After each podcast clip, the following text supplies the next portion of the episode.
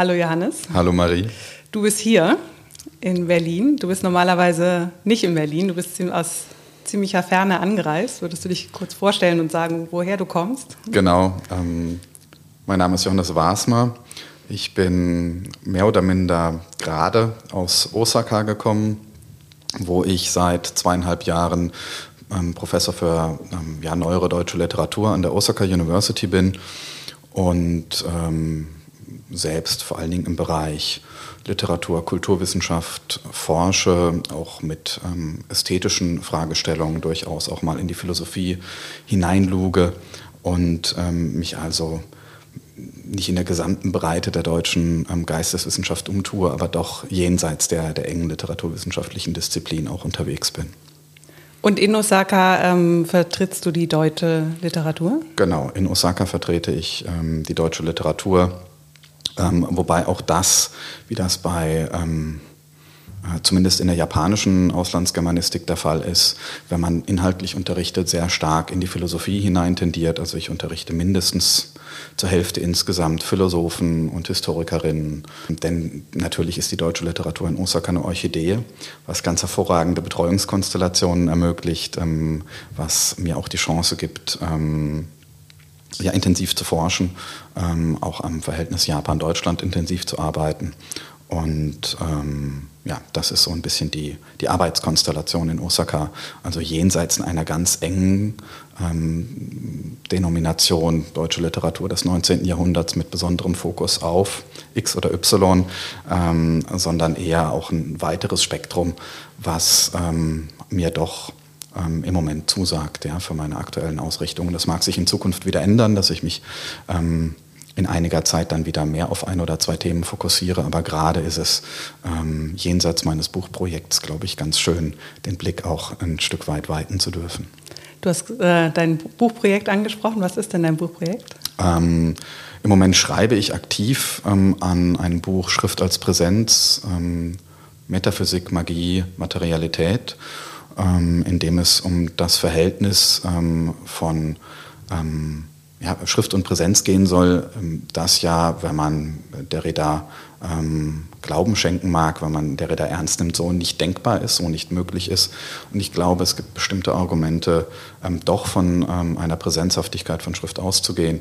Und ähm, dafür möchte ich in dem Buch gerne plädieren, ähm, das auf der einen Seite eine theoretische Schwerpunktsetzung haben wird und dann eben mit diesen drei ähm, Themensetzungen, ähm, Metaphysik, Magie und Materialität, doch durchaus auch vor allen Dingen literaturgeschichtliche, aber nicht nur Anwendungsbeispiele ähm, vorstellen und diskutieren wird.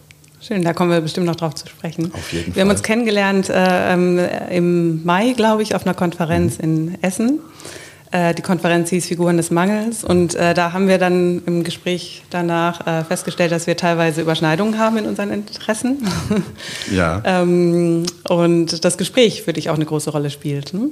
Genau, die ähm Ausgangssituation unseres, ähm, unserer Unterhaltung, unseres Gesprächs in, in, Essen war, glaube ich, Nancy, wenn ich es richtig ähm, zusammenkriege. Ähm, ich habe mit ähm, zumindest den Begriffen Gespräch und Dialog relativ viel zu tun, ähm, weil ich seit mittlerweile fünf Jahren, glaube ich, im Vorstand der Martin-Buber-Gesellschaft tätig bin und auch relativ viel mich äh, relativ intensiv mich mit äh, dem Gedanken des Gesprächs ähm, auseinandersetze, was passiert, was passiert eigentlich ähm, im Verhältnis zwischen ich und anderem, ähm, in, ja, im, im, Gespräch, in der Unterhaltung, wie kann man überhaupt ein Gespräch auffassen, ähm, inwieweit konstituiert das Gespräch Individuen etc. pp. Und ähm, so sind wir dann eben sehr schnell ins Gespräch gekommen und haben gemeinsame Themen gefunden. Und ähm, diese gemeinsamen Themen haben mich jetzt hier nach Berlin zu dir geführt. Ja. Genau, ja. Und jetzt hast du gerade drei Begriffe ähm, äh, eingebracht: Unterhaltung, Gespräch und Dialog. Würdest du die drei äh, Begriffe voneinander absetzen und wenn ja, wie? Ja, ähm, würde ich, glaube ich, tatsächlich. Ähm, die Unterhaltung wäre für mich ähm, der ähm, alltagstauglichste, der alltäglichste Begriff, der am wenigsten ähm, philosophisch aufgeladen ist. Ähm, der Begriff des Gesprächs ist ein Begriff, der mir ähm, intensiv bei Hans-Georg Gadamer begegnet ist. Ähm, denn ähm, in dessen Hermeneutik, vor allen Dingen in Wahrheit und Methode und den Texten drumherum, ähm, spielt der, äh, der Begriff des Gesprächs eine ganz zentrale Rolle meine, äh, meines Erachtens, und zwar ähm, in der Form, ähm, dass sich Verstehen immer im Gespräch ereignet und dass es dazu ein Gespräch zwischen Text und Leserin benötigt. Das wäre die. Achso, das Gespräch kann auch mit dem Text sein. Das muss ja, ja, nicht klar, eine andere genau. Person sein. Also auf jeden Fall. Mhm. Ähm, so lese ich zumindest Gadamer. Mhm. Ähm, und ähm, auf der äh, dritten Seite wäre der Dialog eben ein klassischer buberianischer Begriff. Ähm, es gibt ja ähm, den Begriff der Begegnung, der bei Martin Buber sehr groß gemacht wird. Also im Dialog mit dem anderen entsteht eine Begegnung die begrifflich gar nicht mehr aufzulösen ist. Das wäre vielleicht auch ein ähm, zumindest latenter Unterschied zu Gadamer. Und ähm, äh, daraus entwickelt Buber diesen Satz, der in Ich und Du eine ganz zentrale Rolle spielt. Der Mensch wird am Du zum Ich. Ähm, also der Mensch konstituiert sich am Du. Das kann man auch kritisch sehen. Ich glaube, ich würde das so gar nicht zwingend unterschreiben, mhm. ähm, sondern nur partiell. Aber ähm, das wären zumindest mal drei Unterscheidungen die ich tendenziell begrifflich ähm, ja. treffen würde. Ja. ja. Und bei Dialog denkt man natürlich auch sofort an die sokratischen Dialoge mhm. von Platon und ähm, genau, ich benutze immer den, äh, den Begriff Gespräch. Ähm, ich habe ähm, jetzt gerade noch mal so einen Text äh, wiedergelesen, den wir vielleicht ähm, auch später noch mal ansprechen können von äh, Deleuze. Äh, da ist er im Dialog mit äh, Claire Panet und das mhm. Buch heißt Dialoge. Und ähm, den Text habe ich auch schon mal im Podcast erwähnt. Und ähm, der, ich hatte den zuerst auf Englisch äh, gelesen und daher hieß, heißt der Titel What is a Convers uh, Conversation? What is it for? Und äh, auf Deutsch wurde es unter, übersetzt mit äh, eine Unterhaltung, was nützt sie? Und ähm, da habe ich erstmal gedacht, das ist vielleicht nicht so eine glückliche Übersetzung. Erstmal dachte ich, ich, ich hätte den, wahrscheinlich eher den Begriff Gespräch genutzt. Und aber auch daran habe ich erst überlegt, was für mich eigentlich die, der Unterschied ist. Und dann habe ich mich äh, vor allem daran gestört, an diesem, was, was nützt sie? Nicht what is it for, sondern was nützt sie? So dieses gleich, dieses funktionale ähm, äh, da reinzubringen. Genau, aber ich glaube, da werden wir ähm, äh, im Gespräch sicher noch äh, alles schön mischen. Wir hatten uns im Vorgespräch so, ich habe in meine Notizen geguckt, äh, wir hatten nicht so richtig einen Arbeitstitel oder mhm. sowas vereinbart, was ich, ähm, was ich sonst mache, sondern so drei Begriffe, äh, die ziemlich mächtig sind. Gesetzt. standen, in mein, ja. genau, standen in meinem Notizheft, nämlich Gespräch, Ästhetik, Sinn.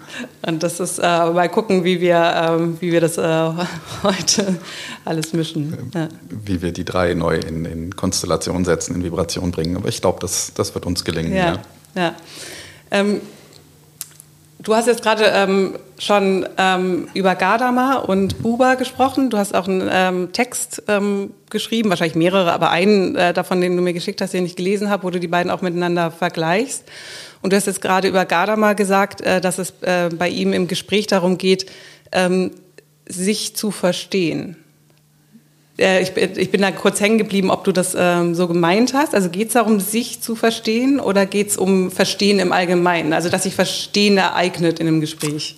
Genau, ähm, das Zweite. Ähm, ich glaube, die ähm, Illusion, den anderen tatsächlich zu verstehen, und zwar mehr oder minder unabhängig, welche theoretischen ähm, Hintergrund man anlegt, ähm, kann man und sollte man ad acta legen sondern es geht um das Verstehen selbst, um, um das Ereignis des Verstehens, um den Vollzug. Das ist ähm, ein Begriff, den ich ähm, recht geglückt finde, um den Prozess des Verstehens vielleicht auch, ähm, also das Unabschließbare des Verstehens. Ähm, aber nie darum, oder es ist äh, per se nicht möglich, den anderen als den anderen, der er ist, so könnte man vielleicht äh, formulieren, zu verstehen, sondern bestenfalls den anderen, wie er in der eigenen Vorstellung ähm, sich zeigt, zu verstehen. Das entspricht aber nicht dem anderen selbst, ähm, sodass ähm, man diese Idee ähm, des Verstehens mutmaßlich, würde ich sagen, aufgeben sollte. Das entspricht auch zumindest meiner Gadamer-Lektüre. Ähm, äh, es geht, glaube ich, nicht darum, äh, bei Gadamer zumindest den anderen ähm, selbst zu verstehen, sondern es geht darum, ähm, den Akt ähm, des Verstehens oder den Weltzugriff des Verstehens ähm, zu vollziehen, ähm, Punkt um. Angesichts des anderen sozusagen. Ge genau, mhm. genau. Und ähnlich wäre es auch bei, ähm, bei Buber figuriert.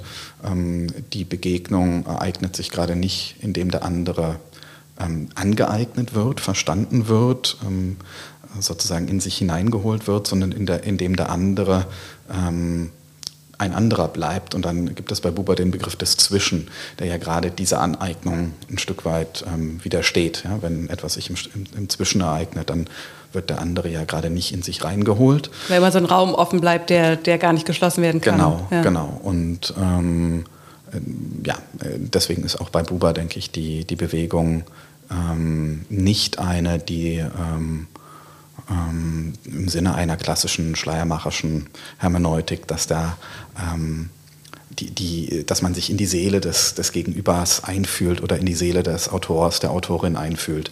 Ähm, diesen, diesen Gedanken findet man, glaube ich, in der Form weder ähm, bei, bei Buber noch bei, noch bei Gadamer, dass man das ursprünglich Gemeinte in irgendeiner Form im Gespräch verstehen könnte, ähm, im Dialog verstehen könnte. Das halte ich für ähm, nicht möglich. Also es geht um Verstehen in beiden Punkten, aber es geht nicht um Verstehen von etwas.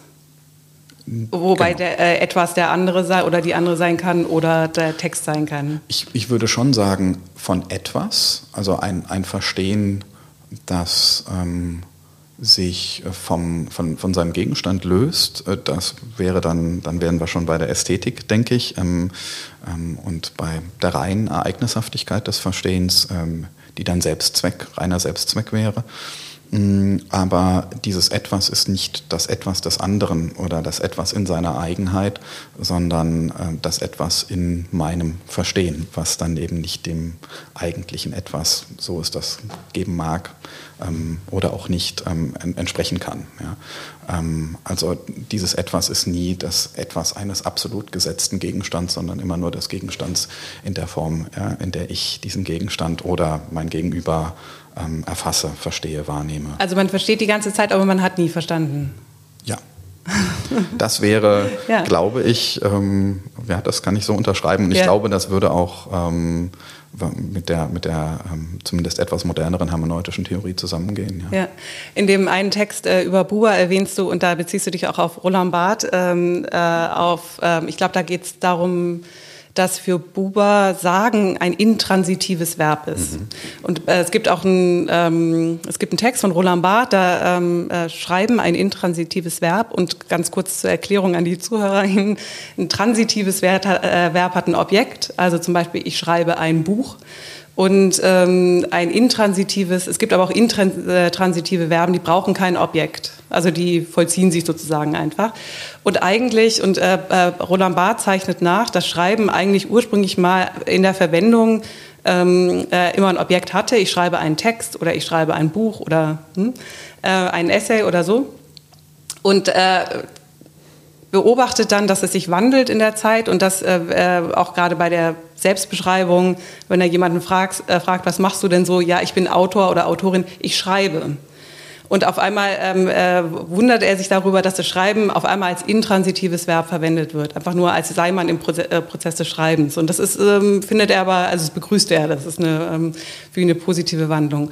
Und ähm, du ähm, bringst das in diesem Text mit Buber in Verbindung und, sag, äh, und äh, machst eine Parallele, dass für Buber das Sprechen oder das Sagen auch wie ein intransitives äh, Verb mhm. verwendet wird. Und gerade nur, weil wir über das Verstehen gesprochen haben und daher meine Frage, Verstehen von etwas, mhm. würdest du sagen, dass für Gadamer und Buber ähm, Verstehen, also dieses, man versteht immer, aber man hat nie verstanden? Oder was versteht man da eigentlich, dass man auch sagen könnte, dass Verstehen hier ein intransitives Verb ist? Ähm, das ist eine sehr interessante Frage, mit der ich mich noch nie auseinandergesetzt habe. Ähm, mein, mein allererstes Gefühl dazu wäre eher nein, ähm, sofern man äh, davon ausgeht, dass man selbst immer zwischen ich und anderem unterscheidet, also dass es die subjektive Differenz gibt zwischen ich und anderem und ähm, dass sich Verstehen immer auf anderes richtet auch wenn man sich selbst versucht zu verstehen, dann ähm, teilt man sich sozusagen versuchsweise in zwei und versucht von außen wiederum auf sich selbst hin, äh, draufzuschauen und macht sich selbst zum anderen, ähm, sodass Verstehen immer einen Gegenstand hat. Ähm, beim Sagen ist es, denke ich, so, ein Stück weit ähm, hast du das ja schon ausgeführt ähm, bezüglich des Intransitiven, dass ähm, wir es hier ja gerade nicht mit einer Rezeption, sondern im weitesten Sinne mit einer Produktion zu tun haben. Ähm, und das, was produziert wird, ähm, was gesagt wird, befindet sich vielleicht jenseits dessen, was du eben angesprochen hast, nämlich jenseits des Nützens, des Direkten, sondern ähm, es bewegt sich vielleicht eher im Bereich des Konstituierens. Ähm, und dieses Konstituieren ist ähm, für Buber in dessen dialogischer Philosophie ähm, ganz zentral. Also ein Mensch, der Du sagt, konstituiert ähm, den anderen und darüber auch sich selbst ähm, indem er sich zum anderen in, in Beziehung, in Relation setzt und damit wird eine Begegnung erzeugt. Und dieses Sagen selbst ist ähm, kein inhaltliches Sagen, sondern die Tatsache des Sagens. Mhm. Ähm, es gibt einen ganz ähnlichen Gedanken, denke ich, bei Levinas. Ähm, vor allen Dingen Freikopf in Jenseits des Seins oder anders als Sein geschieht, ähm, in dem das Sagen ähm, ein Kerygma ist, also eine gewisse Vorursprünglichkeit, ähm, in der der Mensch oder ja, in der der Mensch gar nicht anders kann, als ähm, sich selbst zu konstituieren qua, ich formuliere es jetzt mal anders, qua Sprechen, also qua Selbstäußerung. Und ähm, auch damit wird etwas gesetzt, etwas konstituiert. Was da gesetzt wird, das ist völlig offen, sondern es geht nur um den Akt der Konstitution.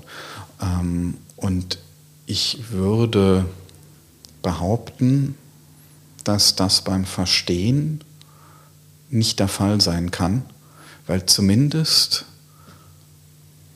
im verstehenden Geist, im verstehenden Kopf ähm, ein etwas vorliegt, das verstanden wird. Also auch wenn ich eine Vision habe ähm, und ähm, im intoxikiert, äh, äh, im Drogenrausch bin, ähm, intoxikiert bin oder wenn ich eine mystische Erfahrung habe.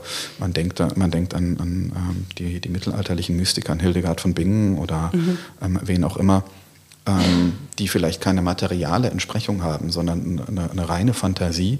Auch das ähm, ist ja dann ein, eine bestimmte Wahrnehmung, ähm, die dann zu einem bestimmten Verstehen führt. Ähm, ähm, gibt es, glaube ich, Freikopf auch bei Husserl in Husserls Phänomenologie Überlegungen zu, ähm, wie mit solchen ähm, Erfahrungen, Fantasien, heißt das bei Husserl, glaube ich, umgegangen werden soll. Ähm, also da wären wir jetzt in einem phänomenologischen Bereich. Wie mhm. geht man dann mit, diesen, mit dieser Form von Wahrnehmung an, die keine materielle Entsprechung hat? Aber auch beim Verstehen würde ich sagen, dass es sich in diese Richtung. Mhm. Ähm, das ist interessant, anlegt. weil ich wollte auch gerade auf die mystische Erfahrung äh, zu sprechen kommen, weil ähm, ich darüber nachgedacht habe, was eigentlich. Also diese, die, die mystische Erfahrung ist ja durchtränkt von Signifikanz und Wissen und, äh, und Verstehen äh, und dem Gefühl zu verstehen. Was da so genau verstanden wird, ist nämlich überhaupt nicht klar. Und ich habe mich gefragt, ob wenn man sagen kann, dass, äh, dass die vielleicht so eine philologische, vielleicht auch philosophische Hermeneutik immer fragt, was bedeutet das? Ähm, dass dann vielleicht die mystische Erfahrung, ähm, dass der Satz, der mir dazu einfällt, ist eigentlich so ein Ich verstehe. Nicht ich verstehe das, sondern ich verstehe, also dieses I, I see. Und äh, also äh, gerade die Vision, also im Englischen zeigt sich das so schön, weil, ähm, weil das Sehen, äh, I see, ähm, natürlich mit dieser, äh, mit dem mystischen Glanz und mhm. so gut zusammengeht. Und da habe ich mich aber ähm, gefragt, ich, und ich habe es nicht für mich gelöst, deswegen ähm, bringe ich es mhm. ein, ist, ob, was das eigentlich für ein Verstehen ist, also ob das ein Verstehen von was äh, einem selbst vorausgängigen ist, dass man dann gezeigt bekommt und sozusagen sieht, also die Mystikerin, die Gott sieht oder so, äh, oder ob da, ob da so Verstehen so ganz komisch in sich selbst, auf sich selbst zurückfällt und äh, dann vielleicht auch kein intransitives Verb ist im Sinne von, man, man versteht als Prozess, aber trotzdem hat es so eine ganz merkwürdige irgendwas fällt da in, auf sich selbst zurück. Also was dieses Verstehen eigentlich ist. Oder vielleicht ist dann IC nämlich besser. Ja, ähm, das ähm, IC ist vielleicht auch besonders interessant, weil es das Verstehen auf ähm, Sinnesphänomene zurückführt und äh, zurückgleiten lässt sozusagen. Mhm. Also ähm, es äh, geht von der Tiefe wieder auf die Oberfläche zurück. Ähm, und das ist, glaube ich, für eben Phänomene, die vielleicht auch eine gewisse Hermetik zu haben scheinen, ähm, ein, schönes, ein schönes Moment, die äh, zu verbalisieren, wenn man irgendwie ähm, ja, etwas ahnend, verstehend ähm, begreift. Ähm, ich habe jetzt nochmal drei andere Begriffe da, dazu gesetzt, die das versuchen zu, zu umschlingen, dieses Phänomen. Ähm, die ähm, mystische Erfahrung ist, glaube ich, auf der einen Seite eine Erfahrung, in der man ähm, immer etwas versteht, schon, aber dieses etwas muss in keinster Weise irgendeine Entsprechung haben und auch in keinster Weise ähm, definierbar sein. Also ich würde ähm, weit Abstand nehmen von der Behauptung, dass dieses etwas in irgendeiner Form zu haben ist, äh, daraus zu holen genau, ist. Genau, mhm. äh, konturiert werden kann, genauer, ähm, ja. sondern ähm, dass etwas, was verstanden wird, und das gilt, glaube ich, im Besonderen für die mystische Erfahrung, konstituiert sich im Moment des Verstehens ähm, und kriegt erst dann seine eigentliche Gestalt. Ähm, und dann ist man natürlich äh, auch sehr schnell äh, in, in einem Bereich der Ästhetik ähm, und der ästhetischen Erfahrung. Und das gilt wahrscheinlich wiederum im Besonderen für, für mystische Erfahrungen und mystische Ereignisse. Mm, das heißt, ähm, es braucht immer einen Gegenstand im Verstehen, aber dieser Gegenstand bildet sich erst im Verstehen selbst und ist nicht ähm, gewissermaßen dem Verstehen notwendig vorgängig. Ähm, das wäre meine, ja. meine Beschreibung, während es im, beim, beim Sagen, beim intransitiven Sagen, ähm, genau diesen Gegenstand nicht zwingend braucht. Und das wäre wiederum auch eine Möglichkeit, an Buber kritisch heranzugehen, ähm, weil ähm, im Moment des Sagens ja doch da, äh, der Mensch äh, wird am Du zum Ich. Indem man Du sagt, konstituiert man den anderen, konstituiert man sich selbst. Ähm, ähm, man Konstitutionen von etwas hat im Moment des Sagens. Ähm genau, und aber auch mit Buber, ähm, wenn man jetzt dieses äh also wenn ich, wenn ich das so, ich muss äh, sagen, dass ich weder äh, viel Buber noch äh, Garda mal gelesen habe, aber ich habe, also ich komme wirklich so über deine äh, Texte daran. Also ich bin da völlig ähm, unschuldig. Äh, und daher mein erster Eindruck, so wie du auch über, über Buber schreibst, das klingt eigentlich für mich sehr mystisch. Also das ist äh, äh, auf jeden Fall absolut religiös aufgeladen, diese, dieses Gespräch oder dieses ähm, ähm, das äh, Ich und Du des anderen äh, als, ähm, als Ereignis. Und gerade wenn, wenn wir das mit der mystischen Erfahrung, weil das jetzt äh, gerade schon reingekommen ist, vergleichen ähm, und bei diesem ich finde es ja immer ganz gut, das in eine andere Sprache zu übersetzen, weil sich dann so viel zeigt. Und ich fand es schön, dass du gleich die Ästhetik mit reingebracht hast, dass man im Englischen IC nämlich dann eigentlich bei der ästhetischen Erfahrung mhm. ist. Und ähm, in einem Gespräch, wo man den anderen eigentlich nie oder die andere nie kennen kann und nie verstehen kann, gibt es ja trotzdem diesen Moment, wo man sich gesehen fühlt. Ne? Äh, oder mhm. äh, I, I, feel seen oder I see you. Was nicht heißt, verstanden. Also äh, wenn sich zwei Menschen begegnen und sie fühlen sich, ähm, äh, da, haben das Gefühl, sie sehen sich, dann haben sie irgendwie was ganz Wichtiges übereinander verstanden, aber sie haben sich eigentlich nicht verstanden. Das klingt dann immer eher so wie mhm. Seelenverwandtschaft oder, oder, äh, oder man, es hat sich irgendwas gezeigt oder ereignet zwischen den beiden. Jetzt ähm, dachte ich gerade, vielleicht ist dieses etwas ähm, des Verstehens, ähm, vielleicht ist das einfach dieser, dieser Zwischenraum, der sich auftut, von dem Buba spricht. Ähm, ich würde dir völlig recht geben. Ich fange mal ähm, mit genau diesem Phänomen an. Ich würde schätzen, ähm, ohne dass ich darüber jetzt länger reflektiert hätte, dass der Moment ist, ähm, auf der einen Seite ähm, ein, ein Moment, in dem man das Gegenüber einer Intensität versteht oder zu verstehen meint, und zwar vielleicht auch reziprok, ähm, die ähm, schon weitreichend ist. Also dass man in vielem nachvollziehen kann, sich einfühlen kann in Beweggründe, in Motive etc. pp, die das Gegenüber bewegen. Und in der auf der anderen Seite aber genau die Grenzen ähm, nachvollziehbar werden. Also dass man eben den Zwischenraum, den Gap, der zwischen mir und dem anderen sich auftut, noch spürt. Ähm, und ähm, dann wird, glaube ich, das I See You zu einer Art tieferem, ähm, äh, du hast eben von Seelenverwandtschaft, glaube ich, gesprochen, zu einer Art, äh, zu, einer, zu einer tieferen Nähe. Nähe als Begriff, der bei Levinas auch eine ganz wichtige Rolle spielt, ähm, die ähm, auch gerade bei Levinas wiederum aus dem Anerkennen der Distanz und der unüberbrückbaren Distanz zum anderen besteht. Ähm, also bei, äh, bei Levinas heißt es ja, dass ähm, es darum geht, nicht, nicht indifferent gegenüber dem anderen zu sein. Und wenn ich indifferent bin, bin ich auf einer, auf einer Ebene mit ihm. Und erst wenn ich die Differenz markiere zum anderen, bin ich nicht indifferent und kann ähm, mich sozusagen dem anderen, ähm, ich nenne es jetzt mal hingeben, in Verantwortung gegenüber ihm haben und so weiter und so fort. Also genau der, der Gap zwischen mir und anderem kann, glaube ich, diese tiefe, diese tiefere Erfahrung von, von Nähe, von Vertrauen, von Seelenverwandtschaft induzieren. Und das Zweite, was du genannt hast, dass es sich bei Buba schon sehr nah an mystische Traditionen anschließt, das würde ich mit Ausrufezeichen unterschreiben. Das vielleicht nur äh, hinten dran gehangen kurz. Ähm, Buber hat zur christlichen Mystik interessanterweise, äh, Buber ist ähm, auch sehr ähm, aktiver im Zionismus, anfänglich aktiver Jude ähm, gewesen, ähm, zur christlichen Mystik promoviert. Ähm, es gibt auch ähm, Schriften zum Messianismus, Schriften zum Christentum von Buber, ähm, die mittlerweile auch in der Werkausgabe erfreulicherweise ediert vorliegen. Mm, es gibt starke Auseinandersetzungen mit dem Chassidismus. Buber selbst kommt aus einem chassidisch geprägten Elternhaus und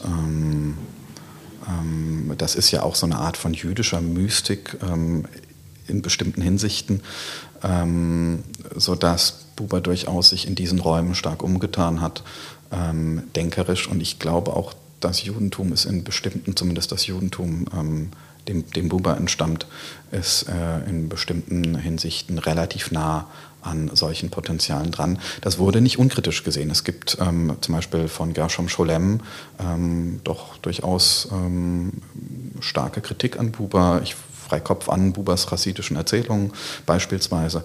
Also auch innerhalb ähm, der, der jüdischen Community äh, der Zeit wurde, wurde Bubers Herangehensweise durchaus auch, auch kritisch betrachtet. Ja.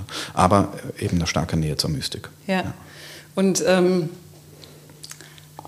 das also ich, äh, wir hatten ja schon festgestellt, wie unsere eine Überschneidung bei uns ist, äh, das Gespräch. Und äh, natürlich interessiert mich dann auch, wenn sich Buber ähm, fürs Gespräch äh, darüber schreibt. Und ich muss aber sagen, das ist äh, so bei meinem Leseeindruck, es, es hat was Mystisches, es hat was fast von so Mutter-Kind-Diade oder sowas. Also so, eine, so ein Aufgehen im anderen äh, und auch dieses Ich werde am anderen zum Ich äh, passt da ja rein.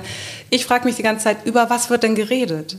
Also weil mich immer der Produkt, natürlich der produktive ähm, Aspekt eines Gesprächs interessiert und auch mit dem Begriff der Seelenverwandtschaft, äh, der liegt manchmal so nahe. Ich finde ihn ganz schwierig äh, und würde da mit äh, Deleuze sozusagen sagen, Wiedererkennen ist, ist, äh, ist schlecht sozusagen. Es geht, äh, weil, weil wenn man sich äh, so, sozusagen wiedererkennt, dann dann geht man auf in der Gegenwart, in dieser, in dieser dyadischen äh, mhm. ähm, Erfahrung. Und, äh, aber in einem Gespräch also bei, bei Buba klingt es so sauber. Mhm. Und für mich ist ein Gespräch schmutzig. Also mhm. oder wild oder ähm, weiß ich nicht, äh, besteht aus Fragmenten und Einzelteilen und da passiert ja was und da äh, entsteht Produktion. Und äh, deswegen, ähm, also das ist einfach äh, mein, mein persönlicher Zugang dazu und ähm, da ähm, äh, komme ich eben äh, aus einer ganz anderen Richtung. Aber mich würde interessieren, ob Buba sich überhaupt dazu äußert, zu dem, weil wir auch von Sinnen gesprochen haben, jetzt nicht nur in der ähm, also Sinn wirklich in dem Sinne von, ähm, was, über was wird eigentlich geredet? Was ist mit dem Gespräch selbst? Was ist mit den Inhalten? Und mit Inhalten meine ich jetzt ähm, auch nicht unbedingt nur ähm, Information, die prozessiert wird oder ähm, die Bewegung von Wissen auf die, also von der einen Seite auf die andere, dann wären wir ja beim sokratischen Dialog, sondern der, dem, der ganzen dreckigen Schönheit von Sprache sozusagen. Mhm. Wo ist die bei Buber oder kommt die da nicht vor? Das ist ein sehr, ähm, eine sehr interessante Frage. Das ist, ähm, also dass Buber dir zu sauber ist, auch ein sehr interessantes Wording, äh, das ich äh, ähm, ganz spannend finde. Ähm, und das stimmt vielleicht auch einfach. Ähm, äh, mir ist das, was Levinas denkt, eben zu dieser Distanzmarkierung, die es bei Buber auch gibt, aber die sozusagen eine zu überwindende ist, ähm, äh, ansprechender gelöst für mich. Ähm, ich habe jetzt eben noch ähm, bei dem, was du ausgeführt hast, eine etwas andere Spur im Kopf mhm. gehabt, die ich mal verfolge. Ich hoffe, ich komme gleich wieder auf äh, unsere nicht, aktuelle. Wir befinden uns mitten in der ganzen dann, dreckigen äh, Schönheit von Sprache. Genau, genau. Also äh, zum, zum dreckigen Gespräch, ähm, genau dem, was wir jetzt aufführen, gewissermaßen, ähm, versuche ich auch gleich nochmal zu kommen. Ähm, aber ähm, es gibt eine Trias. Ähm, wir haben eben gesagt oder eben darüber gesprochen, dass ähm, der Mensch sich am Du zum Ich ähm, erklärt oder dass der Mensch am Du zum Ich wird. Und es gibt ja eine ganz gegenteilige Wendung, interessanterweise von jemandem, der für Buber auch wichtig war, nämlich bei Nietzsche. diese ja, epochemachende Wendung von werde der du bist. Und das ist ja gerade die ähm, Entwicklung des Ichs aus sich selbst heraus. Also eine ganz andere Vorstellung ähm, als diejenige, die wir bei Buber finden, wo die Selbstkonstitution auf den anderen gewissermaßen ausgelagert wird. Und ähm, ich halte beide Überlegungen für nicht unproblematisch. Also das eine Mal ähm, hat man eine absolute Egomanie, die ähm, ähm, aus ganz vielen verschiedenen Gründen problematisch ist, die interessanterweise ähm, dann meines Erachtens in etwas, das würde jetzt zu weit führen, aber ich ähm, nenne, nenne, es einfach mal kurz, ähm, in etwas umgedrehter Weise sich bei ähm, ähm, Orientalism äh, bei Edward Said wiederfindet. Also in, in Orientalism macht Said ähm, eine bestimmte Vorstellung der Selbstkonstitution, des Wiederaneignens ähm, von eben kolonialen ähm, äh, Begriffen oder kolonial geprägten Begriffen, die, die sozusagen sich wieder einverleibt werden sollen, völlig ähm, nachvollziehbare und auch berechtigte äh, Vorstellung, berechtigte Idee und zugleich eben meines Erachtens in Fragen der Selbstkonstitution nicht in jeder Hinsicht un, äh, unproblematisch. Ähm, und das gleicht darin eben so ein Stück weit diesem Werde, der du bist, äh, bei Nietzsche, das ich auch nicht unproblematisch finde. Ähm, ähm, denn man ist ja schon ähm, jemand und sich dann aus sich selbst heraus wie eine, eine äh, Blume, die nur zur Blüte kommen soll, ähm, um so in, in, so Bildern der Lebensreform vielleicht mal zu agieren, ähm, sich zu entwickeln, das halte ich für neoromantischen äh, äh ich will nicht sagen Unfug, aber für, für neoromantische Vorstellungen, die man jetzt nicht unbedingt teilen muss. Und ähm, umgekehrt halte ich aber auch die Idee, dass man sich nur am anderen konstituiert, wie, wie es das bei Buber gibt, ähm, für nicht unproblematisch, weil wir in dem Moment eine ähm, äh, sozusagen den anderen uns einverleiben oder den anderen uns aneignen und sei es nur als Folie, von der wir uns abgrenzen. Aber wie konstituiert man sich dann, dann also wenn man sich weder aus sich selbst heraus konstituieren kann, noch ähm, nur äh, am anderen konstituieren kann, ja, wie soll es dann funktionieren? Und ich finde ähm, da das Konzept bei, von Levinas ganz schön, eben durch die Distanzmarkierung und ähm, durch die Verantwortung, die Levinas daraus für den anderen ähm, erstellt. Also nicht, dass das Ich sich am anderen konstituiert, sondern dass ähm, sozusagen das Ich sich in Verantwortung auf den anderen richtet. Und damit ist die Bewegung ein Stück weit eine andere, ähm, die Richtung, äh, die das Ganze hat. Und ähm, das ist mir doch insgesamt sympathischer. Und ich glaube, jetzt komme ich zum Schmutzigen wieder zurück, und ich glaube, dass ähm, dass auch der Moment des Schmutzigen ist, des Dreckigen, ähm, dass ähm, man sich eben gerade nicht durch das Einverleiben des anderen konstituiert und auch nicht nur aus sich selbst heraus, sondern gerade in diesen Zwischenräumen, die dreckig sind, die intensiv sind, die widerständig sind, die in unterschiedlichen Begriffsverständnissen sich zeigen, ähm, die in den kleinen ähm, ähm, ja, ich will nicht sagen Missverständnissen, aber den, den kleinen Unmöglichkeiten sich zeigen, sich absolut zu verstehen, weil wir eben andere Konnotationen mit be äh, bestimmten Begriffen verbinden, die wir im Alltag verwenden, die wir jetzt in unserem Gespräch äh, verwenden, etc. pp. Und das ist dann, glaube ich, ähm, würde ich tippen, genau das Ereignis der Ich-Konstitution und der Konstitution des anderen. Ähm, und genau deswegen ist das Dreckige ähm, das Lebendige. Ja. Mhm, genau. Ja, ähm, Deleuze spricht an der Stelle, bringt er einen Begriff ein, äh, die Vermählung. Ähm, das Gespräch oder in der Übersetzung die Unterhaltung äh, ist eine Vermählung und das klingt jetzt auch erstmal ganz äh, äh, diadisch, aber das ist für ihn eine, die Antipaarbeziehung. Ähm, also es geht äh, nicht, also es gibt, äh, es ist ein, natürlich bei Deleuze immer ein Akt des Werdens, das ist vielleicht auch ein Unterschied zu Buber, wo man das Gefühl hat, das, äh, das ist, vollzieht sich zwar in der Gegenwart, aber es bleibt in der Gegenwart. Mhm. Also es, es, bleibt so ein bisschen in der, in der mystischen Schwebe. Mhm. Und bei Deleuze wird es natürlich darüber produktiv, dass es, ähm, dass es immer ein äh, Werden und eine Be äh, äh, Bewegung ist.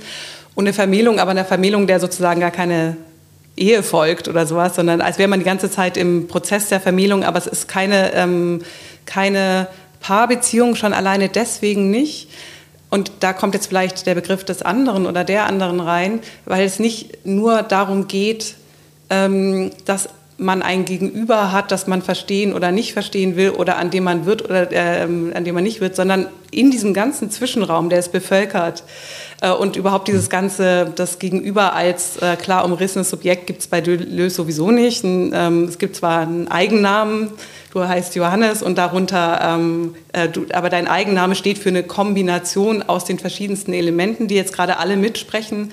Natürlich Gestik und Mimik, aber auch einfach die Ideen, die du reinbringst. Und ähm, der Fakt, dass wir uns in Essen kennengelernt haben und da über andere Dinge gesprochen haben, das ist so der Raum, in dem wir gerade sitzen. Also alles spricht mit. Man hat das Gefühl, in diesem Zwischenraum ähm, passiert sehr viel, wird sehr viel und die Vermählung findet, glaube ich, statt äh, und deswegen ist es eben keine Paarbeziehung oder nicht ein Gespräch, kein Dialog ähm, äh, zwischen all diesen Elementen. Und die ist, im, die ist auch oft asymmetrisch oder aparallel. Und das Missverständnis, weil du das gerade auch noch aufgebracht hast, spielt da auch eine große Rolle und wird aber produktiv. Und da spricht äh, Deleuze dann von seiner eigenen Erfahrung mit, äh, mit seiner Zusammenarbeit mit äh, Felix Gattari, ähm, wo die ja sehr, sehr produktiv war äh, aber eine komische Rhythmik hatte oder eine komische Arrhythmik hatte, ähm, weil diese zwei Intensitäten aufeinandertreffen und er spricht davon, dass er manchmal Begriffe, die äh, Gattari eingebracht hat, erst sechs Monate später eigentlich verstanden hat, was er damit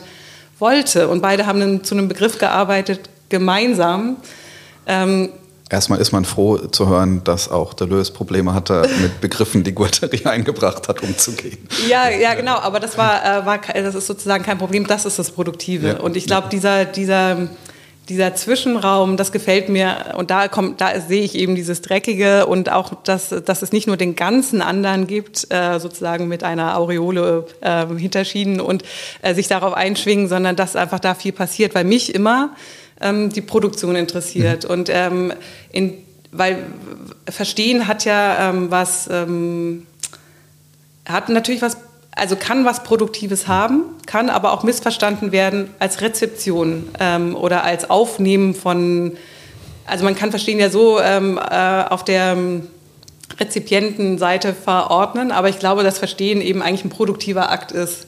Und aber je nachdem, in, wie man diesen Zwischenraum bevölkert, glaube ich, ähm, kippt es eher in die eine oder in die andere Richtung. Ähm, ich habe sehr viele Gedanken. Ich bin mir nicht sicher, ob ich sie alle ähm, sauber sortiert bekomme, ähm, um mit ähm, dem ähm, Schluss wieder anzufangen. Ich glaube sehr, dass Verstehen in irgendeiner Form ein Rezeptionsakt ist, in einer Form, dass man auf irgendeinen Reiz reagiert. Und der mag wie auch immer konturiert sein. Und zugleich wird, ähm, das schließt nochmal an, an das an, was ich vorhin versucht habe ähm, darzustellen, glaube ich, das Verstandene, inwiefern es auch immer verstanden wird, erst im Akt des Verstehens als, ich nenne es jetzt mal Gegenstand, ähm, produziert. Ähm, und das, was da produziert wird, das, was da verstanden wird, hat mit dem Reiz, mit dem Gegenstand, ähm, mit dem Menschen, was auch immer, ähm, das ähm, wahrgenommen wird und das den, ähm, äh, den hermeneutischen Prozess ausgelöst hat, äh, nicht zwingend ähm, irgendwas zu tun, sondern das kann sich dann in ganz andere Sphären, ähm, Stichwort mystische Erfahrungen, ähm, hineinbegeben. Ähm, und das führt vielleicht ähm, auch ein Stück weit zu ähm, der Selbsterfahrung von Deleuze im, im Dialog oder im, im, Austausch mit Guattari.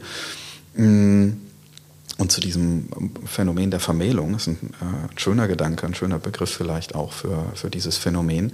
Ähm, denn ich glaube nicht, dass es ähm, in irgendeiner Form je möglich sein könnte, ähm, eine gleichrangige, ähm, gleichgewichtige Art des Verstehens ähm, von irgendetwas des anderen, ähm, von Texten, von Naturphänomenen oder was auch immer zu haben. Das wird es, glaube ich, nie geben, sondern ähm, es ist immer in irgendeiner Form arrhythmisch, ähm, hat einen Schwerpunkt stark auf einer Seite ähm, etc. pp. Das wechselt auch. Das ist vielleicht eben auch gerade das eben nicht austarierte, das, das dreckige, ähm, das, der Zwischenraum, der auch nie genau bekannt ist, wo, wie groß ist der Zwischenraum etc. pp. Ähm, das würde aber zumindest in meinen Begriffen des Gesprächs und des Dialogs ähm, mit impliziert sein. Also ich würde nie davon ausgehen, dass ich sozusagen jemals in meinem Leben einen absolut gleichrangigen ähm, Dialog, ein, ein absolut ebenes Gespräch geführt habe. Im Gegenteil. Ähm, und trotzdem würde ich sagen, ich habe sehr viele Gespräche geführt. Also womöglich hat das auch was mit, der, mit dem Begriff zu tun, wenn ich mich jetzt in, in Deleuze hineinversetze und in vielleicht auch insgesamt die französische Kulturphilosophie der Zeit, dann ist ja ähm, zumindest neben einem ähm, Begriff, der sehr ereignisorientiert ist, auch ein, ein äh, also im Gesprächsbegriff, der sehr ereignisorientiert ist, wenn man beispielsweise an die Ekritur denkt und an das sich selbst schreiben, ähm, dann ähm, gibt es, glaube ich, noch einen sehr klassischen Begriff verstehen, was eigentlich gemeint ist. Ähm, und äh, das Ursprung, den ursprünglichen Geist ähm, äh, sozusagen verstehen, herausinterpretieren. Bei Deleuze jetzt oder, oder Nein, in der Alltagssprache? In, der Alltagssprache. Mhm. Und ich glaube, das ist ähm, etwas, wovon sich äh, Deleuze dann dezidiert lösen wollte. Und ähm, deswegen ist vielleicht äh, dann von ihm der Begriff der Vermählung gewählt worden. Das sage ich jetzt in einer relativ rudimentären Deleuze-Kenntnis, also lange nicht so intensiv wie du. Aber ähm, ich glaube, man muss da schon zwischen verschiedenen Gesprächsbegriffen unterscheiden und zwischen eben sehr traditionellen strukturalistischen Gesprächsbegriffen, dass es eben gewissermaßen korrekte äh, Verstehensweisen gibt die an ein ursprünglich gemeintes heranreichen würden. Und das würde ich eben ähm, völlig in Frage stellen. Und trotzdem würde ich sagen, es gibt Gespräche, ähm, auch wenn sie äh, nie auf etwas ursprünglich Gemeintes ähm, äh, zurückgreifen können, ja? Das, ja. nie, das nie finden können. Genau, ja. Also ohne Anfang und ohne Ende, auch bei, ja. bei Deleuze auch. Äh, ja. Und in meinem Verständnis natürlich auch. Ähm, du hast das Prozessuale eben angesprochen und ähm, ich muss dabei immer an, an Whitehead denken und Prozess und Realität und ähm, an den Gedanken, dass sich Wirklichkeit ähm, immer äh, prozessual ereignet. Und da sind wir, glaube ich, genau bei, bei solchen Verstehensphänomenen, die ja auch kippen können. Ja? Ähm, ähm, ich produziere Verstehen und in zwei Minuten ähm, habe ich einen Heureka-Moment und verstehe dich jetzt ganz anders als, ähm, als eben noch. Und ähm, diese Prozessualität ist, glaube ich, auch ganz zentral für, ähm, für Gespräche, für ähm, Vermählungen, mhm. ähm, die sich je neu ereignen dann. Ja? Also ja. ich vermähle mich dann in zwei Minuten ganz anders ja. ähm, mit unserem Gespräch oder ja. ja. Und ich glaube auch, dass die, die, die, das Gespräch ist ja auch eine Rahmung, also vor allem, wenn man sich zum Gespräch äh, verabredet und kann eben auch ähm, darüber, über Nichtverstehensmomente, die sowieso die ganze Zeit passieren, aber ähm, manchmal sich als vermeintliche Verstehensmomente äußern, indem man nämlich denkt, dass man versteht, was der oder die mhm. andere mhm. gesagt hat.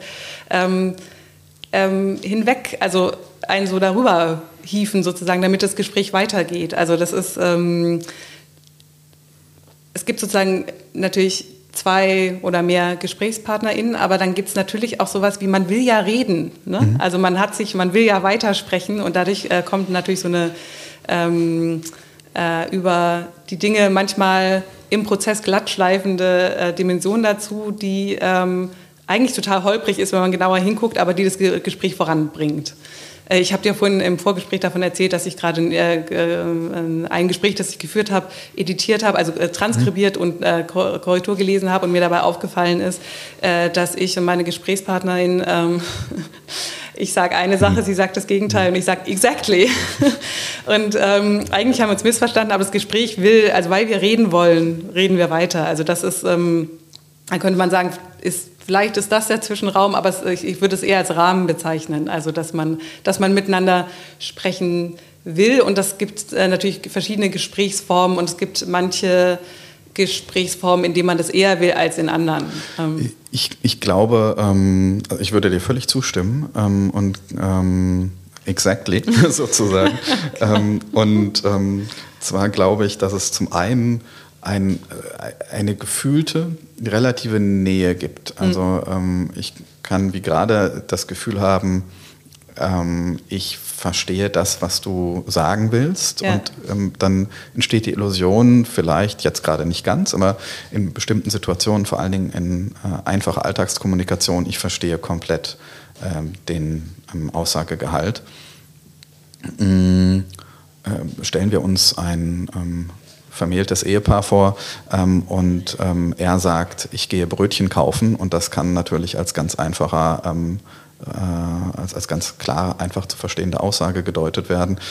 Ähm, und äh, die Ehefrau sagt, ja, okay. Ähm, und dabei ähm, sagt der Mann vielleicht auch, ich bin stocksauer, weil XY und das kann dann dechiffriert werden oder nicht von der, von der, von der Ehefrau in dem Fall ähm, oder vom Ehepartner. Ähm, und das sind ähm, Phänomene, die ähm, sozusagen eine Suggestion des Komplettverstehens ähm, erzeugen, das überhaupt nicht vorhanden sein kann. Und das auch absolut meines Erachtens nie vorhanden ist. Das ist, glaube ich, das eine. Das ist aber notwendig zur Alltagskommunikation und zur Verständigung zwischen Menschen. Ich glaube auch generell für den Menschen ähm, als Conditio Humana wichtig in seinem ähm, Zugehen auf Welt, in seiner Weltwahrnehmung im Allgemeinen. Ähm, also dass es einen Drang gibt, Naturphänomene in irgendeiner Form zu verstehen. Also Stichwort in ähm, der Frühgeschichte das ähm, Deuten von Sternen und das Einbeziehen von Sternen in mhm. bestimmte mythologische Deutungsmus äh, Deutungsmuster der Welt. Ähm, dann gibt es zweitens ein Phänomen, ähm, das du beschrieben hast, jetzt ruhig den Faden zu verlieren. Sehr ähm, schön. ähm, äh, gibst du mir noch mal ein Stichwort? Äh, ich weiß selber nicht mehr, was ich gerade eben gesagt habe. Das ist wunderbar. ähm, also vielleicht bringe ich mal ein, dass wir diesen großen Begriff Sinn uns aufgeschrieben hatte, mhm. hatten beide. Und ähm, irgendwie denkt man ja, dass man weiß, was Sinn ist, oder ähm, und es wird auch oft synonym mit Bedeutung verwendet und ist natürlich, ähm, das ist natürlich es ist gar nicht so leicht, über Sinn zu sprechen. Also und äh, ohne das auch so ein bisschen korinthencharakterisch auseinanderzunehmen. Und trotzdem würde ich gerne über Sinn sprechen, weil was du gerade, ähm, also die Frage auch ähm, ange äh, angesichts von Naturphänomenen, die man verstehen will, da will man, da sieht man ja, es ergibt irgendwie Sinn, aber man stellt sich vielleicht nicht die Frage, was bedeutet das? Und früher hätte man sich vielleicht die Frage gestellt, ähm, was bedeutet das, was will Gott uns damit sagen oder sowas. Aber die äh, Frage stellen wir uns nicht mehr. Wir sehen aber eine sinnfällige, ein, ein Sinngefüge, das wir versuchen irgendwie äh, zu beschreiben in Worten oder so. Ähm, ich mache es jetzt sehr augenzwinkernd, wir verstehen uns, denn das ist genau äh, worauf du hinaus wolltest. Der Punkt, den ich gerade nicht mehr ähm, erinnert habe, nämlich ähm, bezogen auf ähm, dein ähm, Ereignis beim Sprechen und beim äh, Wiederlesen des Gesprochenen während des Transkribierens. Ähm, ich würde gerade diese Unterscheidung zwischen Bedeutung und Sinn stark machen. Die spielt auch für mich ähm, in der Frage nach Präsenz von, äh, von Schrift eine, eine, relevante Rolle, weil ich durchaus glaube, dass ähm, äh, ähm, oder ich glaube, ich kann begründen, dass ähm, diese Präsenzphänomene, die Schrift induziert, auch sinnhaltig sind. Ähm, und ich würde nicht zwingend sagen, dass sie bedeutungshaltig sind, zumindest nicht in einem klassischen strukturalen oder poststrukturalen Sinn. Mm. Und ähm, auf äh, dieses Ereignis bezogen könnte man vielleicht sagen, es gab keine ähm, es hat keine Bedeutung gehabt, also oder es war ein, ein im, in, im oder Sinne einer Bedeutung, nicht verstanden. Genau, äh, weil es äh, eben konträr war. Ähm, aber auf einer Sinnebene, auf einer sozusagen tiefer liegenden, grundsätzlicheren Ebene, ähm, hat vielleicht es trotz dieses ähm, propositionalen Missverstehens ähm, Sinn gemacht. Und ähm, das ist vielleicht eine viel, viel wesentlichere Ebene für das, ähm, ähm, für das Gespräch. und diese, diese Frage nach dem Sinn ist vielleicht die wesentliche Frage, in der wir uns in, in unserem Alltag ähm, ähm, oder der wir in unserem Alltag immer wieder ausgesetzt sind. Also wie konstituiert sich uns Sinn? Ja. Genau, aber da ist ja auch, da, da kann man ja dann auch ähm, äh, wieder unterscheiden, also Sinn natürlich von Bedeutung absetzen einerseits und dann aber auch äh, Sinn meint man jetzt ähm, den Sinn im metaphysischen Sinne äh, oder meint man, ähm, also meint man den Sinn des Lebens, meint man die eine sinnfällige Aussage. Also, weißt du, was ich meine? Das ist so, das ist so ein, so ein Begriff, den man so verwendet, der so viele äh, Konnotationen hat und äh, der, glaube ich, so in einem metaphysischen philosophischen Zeitalter ganz anders verwendet wurde als in so einem postmetaphysischen. Ähm, mhm. Also wir gehen ja jetzt nicht mehr von einem großen Sinn aus äh, äh, als Horizont, vor dem wir uns irgendwelche Fragen stellen, wie nach Wahrheit, Gott und Schönheit oder sowas. Äh, wir sprechen aber die ganze Zeit von Sinn und ähm, auch dem Sinn des Lebens, aber der wirkt eher so, als müsste man den selber produzieren, also nicht als, als wäre der irgendwie äh, gegeben. Mir fallen ein, zwei schöne Zitate leider nicht mehr wortwörtlich ein, die ich jetzt auch in den letzten Wochen ähm, Nochmal zum Beispiel bei Wolfram Hogrebe in seinem Buch Metaphysik und Mantik oder bei, bei Jean-Luc Nancy, ich habe es glaube ich vorhin schon mal erwähnt im, im Vorgespräch, Der Sinn der Welt, ähm, gelesen habe. Ähm, und zwar ähm, gibt es ja eine ganz große Nähe zwischen Sinn und Sinne. Ähm, also im, das Wort Sinn rekurriert ja ähm, in einer ganz besonders starken Art und Weise auf die Wahrnehmung, ähm, auf, die, auf die Sinneswahrnehmung. Und ähm, äh, ich finde, dass das Wort des Sinns oder der Sinn macht ähm, besonders stark den, ich nenne es jetzt mal Transport der Sinneswahrnehmung hin zu einer Weltvorstellung in irgendeiner Form deutlich. Ähm, und ähm, das scheint mir eine ganz wesentliche ähm, Konnotation des, des Sinnbegriffs mhm. zu sein. Also dass es in, äh, du hast vorhin IC ver verwandt, ähm, verwendet, um ein, ein bestimmtes Moment des Einfühlens in, in das Gegenüber zu markieren. Und ich glaube, ähm, das kann man mit dem Sinnbegriff ganz besonders gut machen, weil der eben genau dieses Moment des Einfühlens markiert oder markieren kann, dieses IC, ohne ähm, herabzugleiten auf, ich verstehe jetzt grammatisch, ich verstehe jetzt die Propositionen im Einzelnen, ich kann die Bedeutung ähm, jetzt dir vorexerzieren, das genau hast du gemeint und ich verstehe dich besser als mhm. du selbst. Ja? So, so eine ganz klassische hermeneutische Vision, ähm, die ähm, ist damit überhaupt nicht verbunden.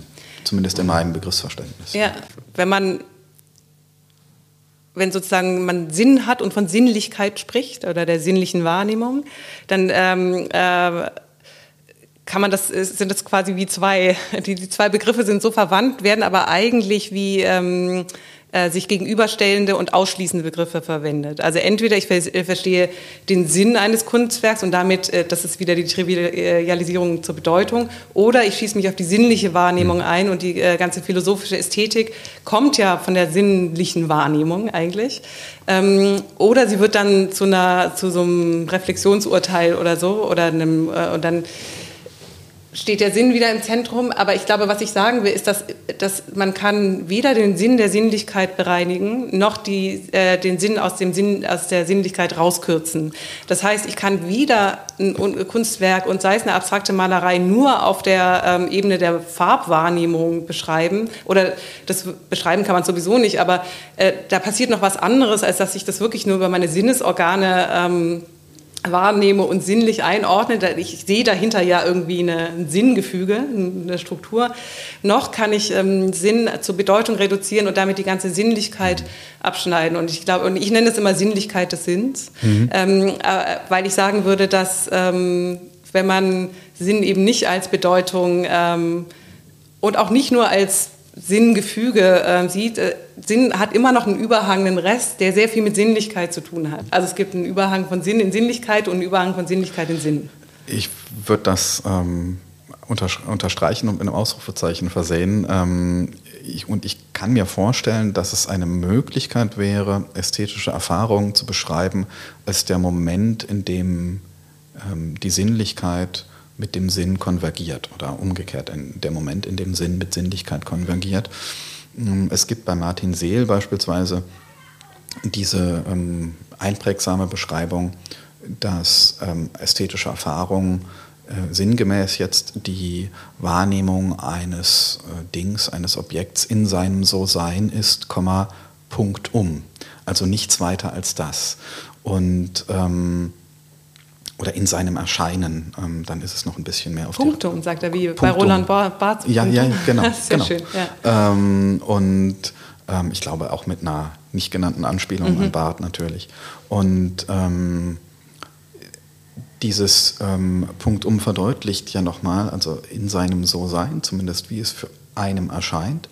Und ähm, zwar natürlich sinnlich erscheint. Also da, die, die, die äh, Sinnlichkeit ist ganz unerlässlich und zugleich haben wir ja in dem Moment, zumindest würde ich das behaupten, wenn wir ästhetische Erfahrungen haben, Epiphanien haben, vielleicht auch mit, äh, mit Karl-Heinz Bohrer gesprochen, Augenblicksepiphanien haben, ähm, ja Sinnerfahrungen. Also ähm, in dem Moment, in dem ich etwas ähm, ästhetisch wahrnehme, habe ich eine Sinnerfahrung, die nicht mit ähm, dem ähm, geglückten Auseinanderlegen ähm, der syntaktischen Form eines deutschen Gesetzestextes übereinstimmt, sondern dem komplett widerspricht oder widersteht, also die nichts mhm. mit dem Verstehen von Bedeutung in, in, irgendeiner Form zu tun hat, sondern die ähm, ja, etwas mit, ähm, vielleicht könnte man sagen, ästhetischer Erkenntnis zu tun hat, also ganz anderen Formen des Wissenserwerbs. Und dieser Sinn und, ja, oder des Sinnerwerbs und dieser Sinn wird, glaube ich, ähm, ist dann ein ästhetischer, der, der, der da sich konstituiert. Ähm, und zwar durch Sinne. Also da gibt es, glaube ich, eine ganz große Nähe zwischen Sinn, Sinnen, Ästhetik oder ästhetischer Erfahrung ähm, und natürlich auch ähm, dem Gespräch, um jetzt mal unsere drei Begriffe zusammenzubinden, ähm, nämlich dem Gespräch oder dem Dialog ähm, zwischen dem Ich und dem Phänomen, das ästhetisch erfahren wird. Ja. Ja, Nancy spricht ja auch von Begegnung, wenn er, ähm, also sein letztes Buch mit Caroline Meissner ist auch ein Gespräch. Also wir schreiben im deutsch-französischen Dialog. Sie schreibt auf Deutsch, er äh, antwortet auf Französisch. Ich habe es in beides in deutscher Übersetzung mhm. gelesen. Und sie benutzt aber den Begriff Begegnung in er rencontre. Mhm. Und dann fragt sie, dann sprechen sie darüber, was diese Begriffe gemeinsam haben. Und er sagt, na, das Gegen, das Contre mhm. und das äh, Begegnung. Und dann, ähm, und da eigentlich sagt er dann was ganz Ähnliches, was, er, was ja viele Theoretiker des Gesprächs ähm, formulieren, dass es, dass das Zwischenleben wichtig ist und das Gegen. Also, ähm, und dass, dieses, ähm, dass die Nähe die Distanz sucht und die Distanz die Nähe sucht, aber dass, dass dieses sich berühren in der Begegnung, aber ähm, also man berührt immer den anderen und sich selbst. Also das könnte man jetzt natürlich auch so buberianisch auflösen, aber ich glaube, er meint mhm. eigentlich was anderes. Ähm, Genau, also ich glaube, äh, Nancy, also ich würde schätzen, dass Nancy sich schon, äh, schon seinen Buber gelesen hat sozusagen, aber ähm, ich denke, er ist beispielsweise eher bei Levinas, äh, kommt natürlich auch eher von Heidegger her. Ähm, ähm, auch der Begriff des Gegenstands ähm, ist natürlich einer, der genau auch in diese Vorstellung hinein, hineinpasst. Also das, was mir gegenüber steht, ähm, wird begriffen, verstanden, erfasst, ähm, wahrgenommen. Also mit, mit dem, was mir der Gegenstand vor mir ist derjenige, der, ähm, äh, im Fokus meiner, meiner ähm, Auseinandersetzung steht in, in, dem Moment. Und sonst wird er insignifikant und fällt raus. Also ja, äh, das ist, glaube ich, auch ein, ein, ein zentrales Phänomen, ähm, Was man dann überhaupt erst Sinn, als Sinn wahrnehmen kann, weil man es als Gegenstand äh, auffassen kann. Ne? Dann genau. wird es ja erst Teil des Sinngefühls. Genau, also in dem Moment, in dem sich etwas aus der Insignifikanz, aus, aus dem Meer der Insignifikanz heraushebt, in dem Moment, in dem es signifikant wird, wird es zum Gegenstand oder zum Gegenüber. Hm. Ähm, und ähm, dann wird es ähm, verstanden, wird es ästhetisch erfahren und dann ähm, gibt es auch Sinnoperationen. Ja. Und es wird eben auch sinnlich wahrgenommen erstmal. Also wir alle kennen ja das Phänomen der Zeugenbefragung, wenn Sachen eben nicht Ich war noch, also wir alle kennen das ja. Phänomen Nein. der Zeugen. Warst du schon mal im Zeugenstand? Nein, sorry. Ich glaube tatsächlich nicht, ähm, aber ja. Aber äh, also das Phänomen, dass sich Zeugen gerne nicht erinnern, ja, also ähm, äh, auch aus psychologischen Umfragen versuchen ähm, an Universitäten und so ist das ja bekannt, ähm, vielleicht auch in anderen Phänomenen, wenn man sich mit Freunden unterhält oder so. Ähm, wenn man äh, gefragt wird nach einem Ereignis, das vor zwei Minuten stattgefunden hat, hat man oft schon gar keine Ahnung mehr, weil das, wonach man gefragt wird, nicht sozusagen aus diesem Meer der Insignifikanz herausgeragt hat ähm, und deswegen auch in keinster Form, in irgendeiner Form sinnlich wurde, auch wenn der Reiz theoretisch da war, aber es ist nicht signifikant geworden, wurde dadurch in irgendeiner Form, wie man den Begriff der Signifikanz auch immer jetzt belegen will, ähm, und wurde dadurch nicht ähm, sinnlich verarbeitet, ähm, konnte sowieso keine, keine ästhetische Ebene erreichen, das, das dann so, sowieso nicht, sondern ist natürlich in der Lehre geblieben und konnte auch, auch keinen Sinn, Sinn erreichen. Also dieses Herausheben aus dem Meer der Insignifikanz zu einem Gegenstand, zu einem Gegenüber ist, glaube ich, etwas ganz Zentrales, auch wenn wir durch Menschenmassen gehen und plötzlich hat man das Gefühl, man wird gesehen oder man sieht jemanden, mhm. ähm, der vielleicht aber einfach im Meer dieser Masse läuft und eine Person gewinnt dann für uns eine signifikante Kraft. Ja, ja dieses Her Herausragen. Ich überlege gerade, dass das ja auch mit Worten passieren kann, vor allem in der Fremdsprache ähm, äh, kenne ich das, dass man das einzelne Wörter, ich stelle mir, ich habe dazu immer Bilder im Kopf, ich bin so ein bisschen so eine Sinnästhet, äh, Sinnästhetikerin, mhm. Synästhetikerin, also ich habe ähm, oft Bilder zu äh, mhm. Sprache im Kopf und ähm, wenn ich nicht meine Muttersprache spreche, habe ich manchmal das Gefühl, ich stolper über Worte, als würden die rausragen aus dem Feld der Sprachbedeutung, weil ich vielleicht die noch nicht ganz verstanden habe oder weil die ungewöhnlich sind oder weil mir ein Klang auffällt, der mir jetzt in der deutschen Sprache ähm, äh, vielleicht nicht so aufgefallen wäre. Und dann ist es so, als würde so ein Wort rausragen und darüber stolper ich und dann äh, wende ich mich dem äh, zu und manchmal wird was draus und dann verwende ich, dann wird dieses Wort, kriegt dann eine Signifikanz und wird von mir mit mhm. Sinn aufgeladen und manchmal verwende ich das dann auch tatsächlich weiter als, ähm, dann steht es für irgendwas. Und ich glaube, dass die Lösengatterie auch sehr so mhm. gearbeitet haben in ihren, in ihrer, in ihren Begriffsproduktionen. Also sie sprechen ja immer davon, dass sie Begriffe schaffen. Und oft ist der Begriff zuerst da. Also der organlose Körper, den übernehmen sie von Artaud. Ähm, und dann äh, kommt die ganze Theorie dazu, die kommt erst sozusagen ähm, danach. Das heißt, es, das, hier entsteht Sinnproduktion dadurch, dass sozusagen ähm, ein Wort signifikanter war als andere und aus der Sprache wir herausgestochen haben. Und dann äh, sprechen Sie noch, oder Deleuze spricht viel davon, dass, und bezieht sich da auch auf Proust, dass sozusagen gut schreiben heißt, in der eigenen Sprache stottern können und die Sprache, eigene Sprache sprechen, als wäre es eine Fremdsprache. Und da geht irgendwie für mich äh, was zusammen, also Signifikanz oder äh, Sinnhaftigkeit nicht nur im Sinne von, was nehme ich wahr, sondern ähm, wo ecke ich an und dann, dass daraus dann nicht der Sinn schon da ist, den ich wahrnehme, sondern dass ich über dieses Stolpern anfange, damit zu arbeiten und dann neue Sinngefüge produziere. Und ich, absolut, äh, entspricht auch sehr meiner Selbsterfahrung in vielen Kontexten und ich glaube, auch in vielen ganz lebenspraktischen Kontexten und ich glaube, ein Phänomen dessen ist auch, dass einen dann die Sprache, die Begriffe vielleicht auch zuerst anschauen. Also eben, dass sie rausragen und ähm, man selbst betroffen ist von ihnen ähm, in irgendeiner Form, die vielleicht auch ganz schwer zu beschreiben ist. Ähm, es gibt ja äh, dieses ähm, Wunderbare, da ist nichts, was dich nicht sieht. bei Rielke. Und ähm, ich, äh, bezogen auf den, auf den Torso ab Holz. Und das ist, glaube ich, ein, ein unglaublich mächtiges Bild für genau diese Erfahrung, betroffen zu sein, angesprochen zu sein, gesehen zu werden. Ähm, und da sind wir im Bereich des Sinnlichen. Und des Sehens wieder, ja. Und des Sehens, genau. Und ähm, ein, ähm, ein, ein ganz zentrales Phänomen, um dann selbst Sinn zu erfahren, also um äh, mit Rilke fortzusetzen, um dann beispielsweise eine, eine, ein Sinnerlebnis zu haben, du musst dein Leben ändern. Und das basiert dann auf dem gesehen werden, ähm, um damit mal vor, äh, fortzusetzen, das dann umgewandelt wird in Sinnerfahrung, vielleicht auch in, äh, über, den, über das Medium der ästhetischen Erfahrung. Bei, bei Rilke liegt das, glaube ich, sehr nah. Mhm.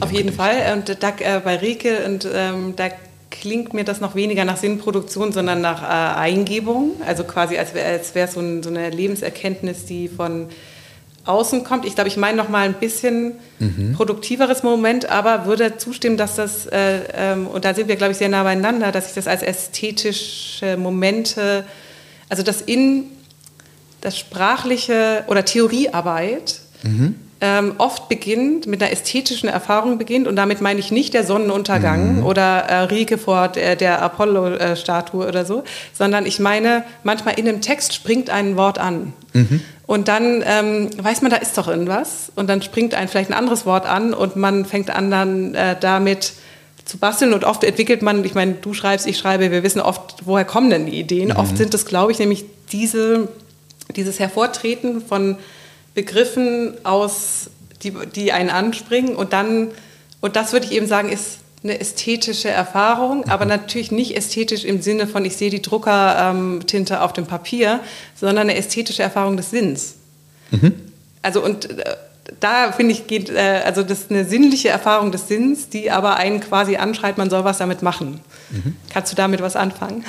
Ich glaube schon, weil ich ähm, eben wie ich versucht habe, eben schon ähm, anzudeuten, ästhetische Erfahrungen immer als sinnhaft erfahre, sehe, äh, bezeichnen würde. Und ähm, dementsprechend auch ähm, Situationen sehe, ähnlich wie du sie beschreibst. Ähm, es gibt Momente, in denen hat man ähm, Sinnerfahrungen in Texten, die gerade eben nicht was mit einem Auslegen von Bedeutung zu tun haben in diesen Texten, sondern mit einzelnen Ausdrücken oder Begriffen, die Ideen auslösen, die ähm, Arbeitsprozesse, Gedankenprozesse auslösen und die in der eigentümlichen Konstellation, in der sie zueinander stehen, Sinn ergeben. Und diese also der Moment, in dem diese Konstellation zustande kommt, ist, glaube ich, ein ähm, Moment einer ästhetischen Erfahrung die, glaube ich, schon auch sinnlich induziert ist, in der Form, dass man ja schon auch die Wörter lesen muss und sehen muss. Ähm, und ähm, zwar zumindest vor dem inneren Auge. Also man liest ein Wort vielleicht Material und dann geht ein Assoziationsprozess im Kopf los ähm, und man hat andere Zitate wieder im, im Sinn die ähm, zusammen dann ein gewisses Bedeu äh, Gebäude, Sinngebäude ergeben, das ähm, ästhetische, zugleich eine ästhetische Erfahrung dann, dann ist. Das würde ich schon absolut, äh, ja. absolut unterzeichnen. Das ist für mich auch ein, ein wesentlicher Gedanke ähm, in, in dem Buchprojekt, ähm, weil äh, es mir schon darum geht, bestimmte Sinn, also äh, bestimmte Schriftphänomene mit bestimmten Sinnphänomenen ähm, zu verbinden auch mit einer Sinnlichkeit, Stichwort Präsenz, äh, in, in, Berührung zu setzen. Ähm, und ein nicht unwichtiges ähm, Argument für mich sind ästhetische Erfahrungen, weil ich glaube, dass die, ähm, das würde en Detail jetzt zu weit führen, aber ich glaube, dass eben diese ästhetischen Erfahrungen so in dem Rahmen, in dem wir jetzt auch im weiteren Kontext zumindest, den wir jetzt schon diskutieren, eng angebunden sind, auch bei Schriftphänomenen ähm, in ähm, oder, oder einen, einen Begründungshorizont für das liefern, so muss ich es vielleicht formulieren, ähm, worauf ich hinaus will mit dem Buch. Ja. Also passt sehr. Ja.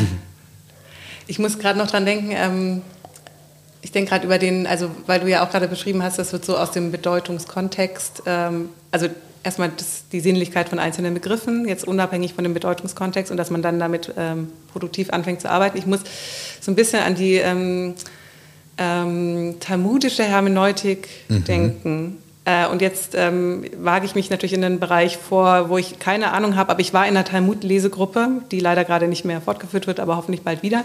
Mhm. Und da habe ich so ein bisschen was äh, dazu, ähm, also eine Ahnung davon gekriegt, was so eine talmudische Hermeneutik ähm, äh, sein kann. Und eine Regel davon war, dass wenn einer, an einer Stelle zwei Worte nebeneinander auftauchen und an einer ganz anderen Stelle, unabhängig von dem, was dort steht, also von der Bedeutung, diese, äh, die gleichen Worte in derselben Kombination auftauchen, dass man die eine Seite heranziehen kann, um die andere zu belegen. Das heißt, das, was dann, was dann noch auf der Seite steht, herangezogen werden kann, um das Erstere zu begründen. Und das hat was für mich, was unheimlich Ästhetisches, weil es nicht von der Bedeutung her denkt, sondern nur von, als würde man Texte, den Text in sich zusammenfalten und sagen, was hier, also es geht nur um die Präsenz quasi, die äh, Nähe von Worten zueinander, aus denen dann wieder ähm, ein Argument begründet werden kann. Aber am Anfang steht eigentlich eine, ähm, jenseits jedes Bedeutungskontextes eigentlich eine ähm, buchstäbliche, ist nicht äh, mhm. eine, eine, wie soll ich das beschreiben? Also es ist, ähm, es hat für mich eine, erinnert mich sehr an künstlerisches Arbeiten. Hier mhm. ist was und da ist was. Und ich weiß, das hat eigentlich überhaupt nichts miteinander zu tun, aber irgendwie jetzt doch was miteinander zu tun. Ich bringe es zusammen und dann, und dann generiere ich den Sinn. Das ist sehr interessant.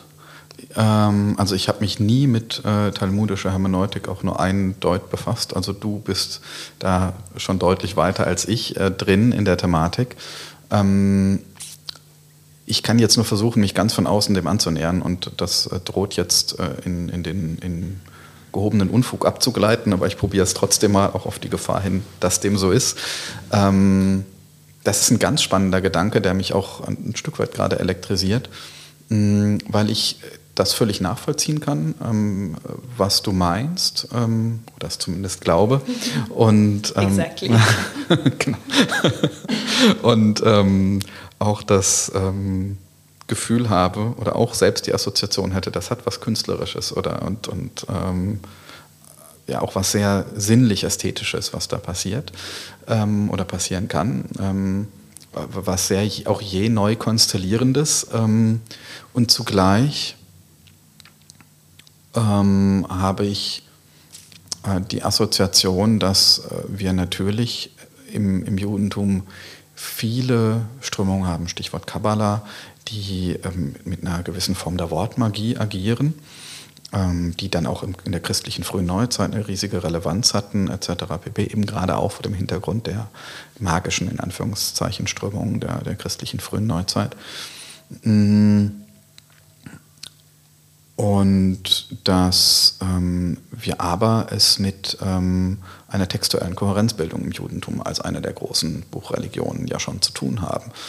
Und ähm, das besagt ja, dass ähm, frei nach Assmann, dass die kulturelle Kohärenz an Texten und an der Sicherheit der Texte ähm, gebildet wird, die dann jeweils interpretiert werden und für deren Verständnis es Interpreten braucht, die sozusagen den Text korrekt auslegen, weswegen die Heiligung des Textes so immens wichtig ist, dass gewissermaßen der kulturelle äh, Bestand erhalten bleibt. Und das wiederum ist ja auch ein Phänomen, das bei der Torah eine äh, und auch im Talmud eine wesentliche Rolle spielt. Und ich bin mir jetzt sicher, da bin ich aber eben völlig im, im Unklaren, äh, nicht sicher, da bin ich völlig im Unklaren, inwieweit ähm, beispielsweise Schreibweisen auch im Talmud ähm, Wort für Wort oder, oder Zeichen für Zeichen festgelegt sind ähm, und inwieweit ähm, zum Beispiel auch die Anordnung auf Seiten tradiert ist. Also ich kann mir vorstellen, dass, ich weiß es einfach nicht, dass schon die Anordnung auf Seiten sich nicht unterscheidet von Ausgabe zu Ausgabe.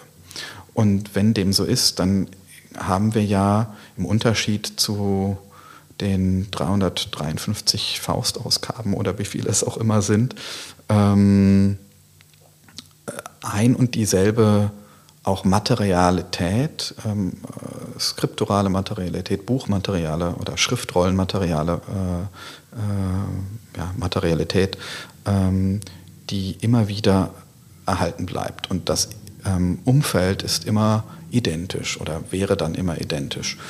Ähm, und es wird auch durch gewisse ähm, kulturelle Praktiken abgesichert, dass dem so ist. Und dann hat man ja einen festen Interpretationsraum, in dem man sich aufhält, sodass ähm, diese Strategie ähm, zugleich auch eine ganz klassisch, äh, ich nenne es jetzt mal bibelexegetische Strategie sein kann ähm, oder eine Strategie analog zur, zur Bibelexegese sein kann, ähm, auf einem ganz klassischen äh, Weg Bedeutung zu, also und zwar mit Betonung auf Bedeutung, nicht Sinn, Bedeutung ähm, herzustellen oder ähm, einen Text zu interpretieren, auch wenn dieser Weg uns erst einmal kontraintuitiv scheint.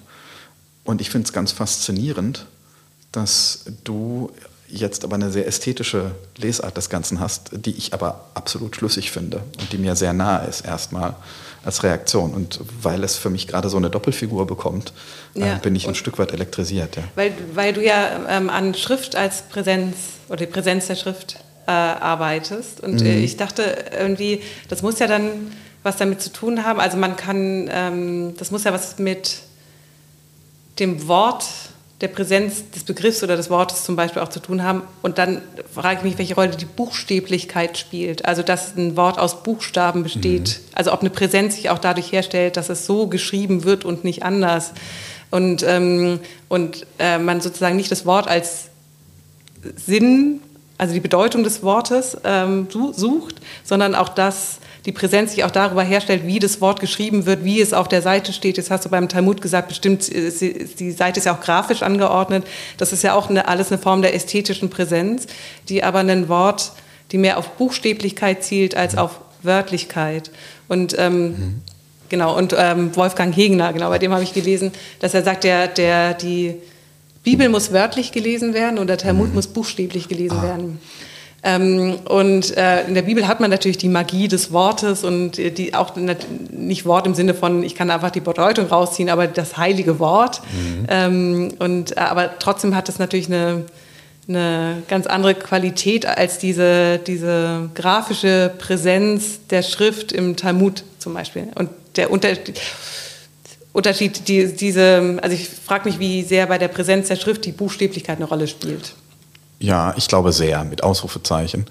Ähm, also je nachdem, welchen Akzent man, man setzt. Ähm, aber ähm, Buchstäblichkeit ähm, oder Zeichenhaftigkeit ähm, spielt eine ganz wesentliche Rolle. Ähm, mir ist das in besonderem Maße klar geworden durch mein Leben in Japan ähm, weil wir es da ja nochmal mit einer ganz anderen Zeiten, äh, Zeichenintensität über die Kanji zu tun haben. Deswegen ist der Begriff Buchstäblichkeit auch vielleicht problematisch, weil er ja das Alphabetsystem mhm. äh, zur Grundlage nimmt. Aber ähm, im Japanischen ist es ja so, das versuche ich jetzt auch nochmal ein Stück weit aufzudröseln, ähm, für alle Menschen, die in etwa mir vor zweieinhalb Jahren entsprechen, ähm, nämlich keine Ahnung von japanischen Schriftsystemen haben, dass ähm, auf der einen Seite es die Kanji gibt, die den chinesischen Han-Schriftzeichen historisch weitestgehend entsprechen. Ähm, dann gibt es eine ähm, Silbenschrift Hiragana, ähm, die ähm, es ermöglicht, alle Laute als Silbenschrift zu, äh, zu, zu, schreiben.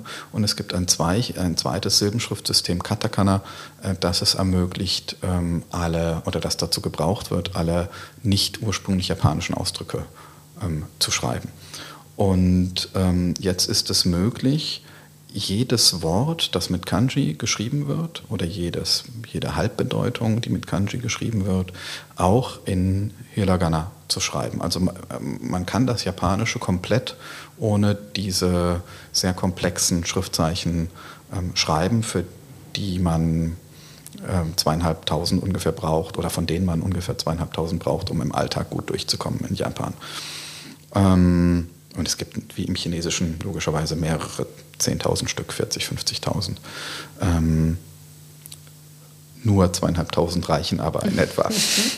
Und ähm, jetzt können die aber eben, wie gesagt, auch alle in der Silbenschrift äh, geschrieben werden. Und trotzdem werden die Kanji im japanischen Alltag ähm, gebraucht und haben eine immense Bedeutung.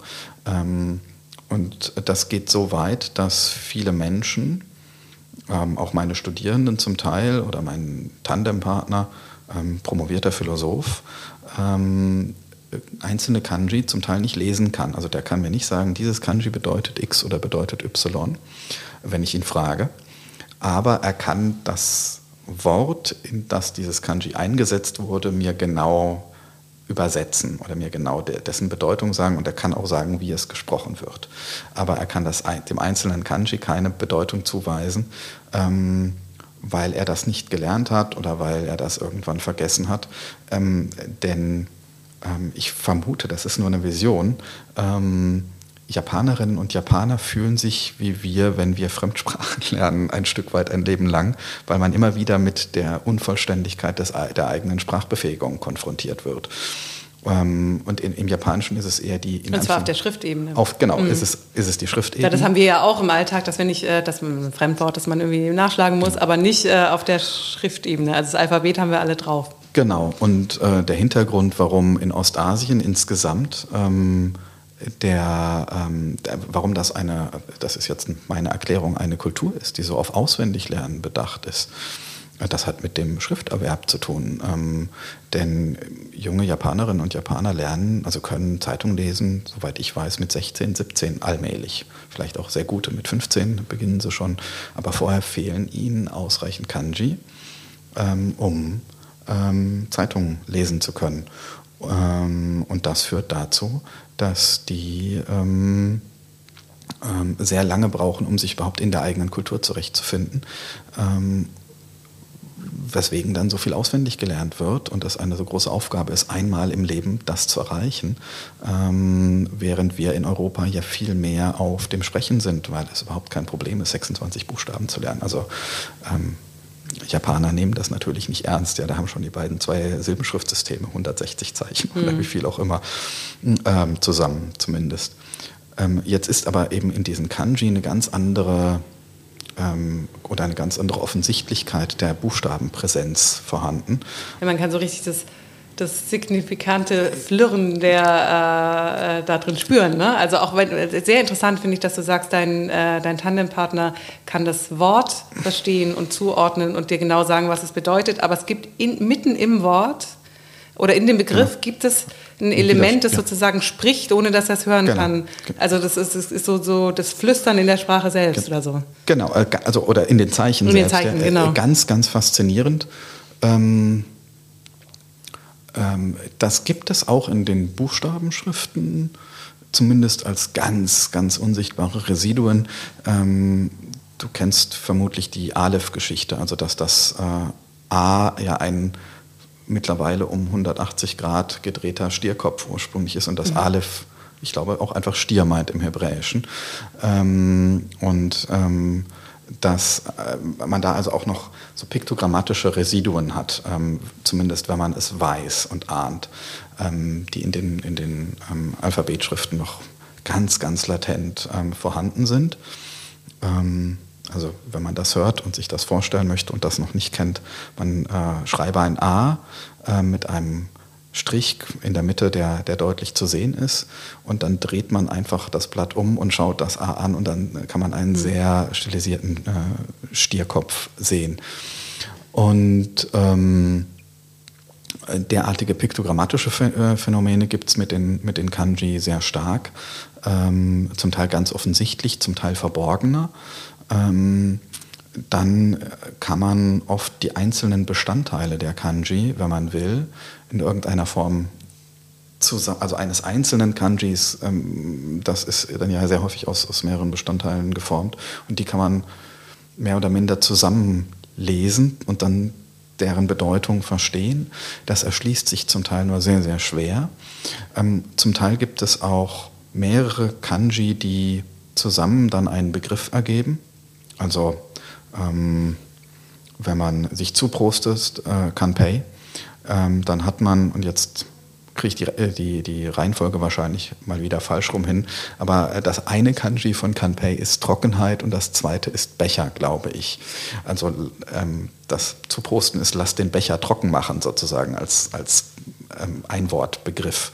Ähm, das ist dann auch eine gewisse Sprachspielerei, die vielleicht an das Deutsche erinnert, ähm, Substantive zusammenzulegen und dann neue Worte wie Staubsauger oder so etwas mhm. zu, zu, zu erzeugen. Ähm, und das sind dann eben Begriffe, da können viele Japaner ähm, oder können nicht immer die Japaner beide Begriffe ähm, oder alle drei Kanji, sondern manchmal fehlt eins. Man kann es aber sprechen. Ähm, und man kennt aber die Einzelbedeutung nicht, weil es immer nur in Verbindung mit anderen Kanji gebraucht wird. Das erschließt sich nicht immer so direkt, sondern zum Teil muss man es auch sehr abstrakt wissen. Ähm, das Verrückte ist, dass, ähm, und das ist diese immense Buchstabenpräsenz für mich zumindest, die Kanji haben, oder Zeichenpräsenz. Also wir haben eine piktogrammatische Ebene, wir haben ähm, eine Lesung, ähm, eine sogenannte chinesische Lesung, dann gibt es eigentlich immer noch eine zweite Lesung, eine sogenannte Japa japanische Lesung, Onyomi und Kunyomi. Sehr häufig gibt es noch eine dritte, manchmal auch eine vierte Lesung ein und desselben Kanjis, je nach Kontext. Ähm, und es gibt ähm, häufig als ähm, weiteren Punkt eine gewisse ähm, eigene, ähm, ich nenne es jetzt mal materiale Ästhetik. Das sind ja auch gewissermaßen beinahe kleine Kunstwerke, die wir in der ähm, äh, die dann in der, in der Kalligrafie, in der japanischen Kalligrafie in den Vordergrund rückt. Denn auch Japaner können, wenn sie nicht wissen, welcher buddhistische Sinnspruch in der klassischen Kalligrafie steht, das nur sehr, sehr schwer lesen, weil es wirklich extrem stilisiert ist und mhm. eben auf seine Materialität reduziert, weitestgehend. Das heißt, wir haben eigentlich mindestens vier Ebenen, eine äh, reine Bedeutungsebene, die man abstrakt lernen kann. Da konnte ich auch mal von sehr vielen Kanji die Bedeutung, bevor ich aufgehört habe zu üben. Dann gibt es eine japanische Lesung, eine chinesische Lesung und noch eine eigene Materialität, die diese Zeichen haben. Und ähm, so gewinnt die dieses einzelne Zeichen eine immense Präsenz ähm, und wird je nachdem, welchen Bedarf es gerade gibt, anders aufgelöst. Also entweder liest man es nur nach der Bedeutung oder man liest es chinesisch oder japanisch, je nach Kontext. Steht es alleine, steht es in Verbund mit anderen Kanji oder es hat eine, eigentliche, eine eigene Materialität, die zum Beispiel in der, in der äh, Kalligrafie relevant wird. Und ähm, das ist wie in meiner Vorstellung wie ein Gummiband. Also es ist nicht wie das eine steht für das andere im, im europäischen Raum, sondern das eine kann für ganz vieles stehen und nach jeder Lektüre, nach jedem es steht für das, geht es wie an einem Gummiband zurück und äh, kann wieder neu aufgelöst mhm. werden. Wie so eine Etymologie des Zeichens, nicht der, ja. des Wortes sozusagen. Genau, ne? ja. genau. Ganz, ganz faszinierend. Ja. Und da wird die Präsenz ganz groß. Und, ja, ganz, äh, auf jeden Fall. Auch dieses, ich dachte gerade, ich muss an Wittgenstein denken. Und, mhm. äh, es gibt allerdings aus, Unaussprechliches, das zeigt sich, das ist das Mystische. Und jetzt geht es ja hier nicht um das Gesprochene, sondern um die Schrift, aber da zeigt sich ja was mitten, mhm. also auf der visuellen Ebene des Zeichens blitzt da was auf, scheint da was auf, von dem man weiß, es hat ähm, äh, Bedeutung oder hatte mal Bedeutung, aber es ist, äh, ist nicht lesbar. Und das, das kann was, ähm, eine Präsenzerfahrung, aber vielleicht auch so, eine, so einen leichten mystischen äh, Ton haben oder so, ne?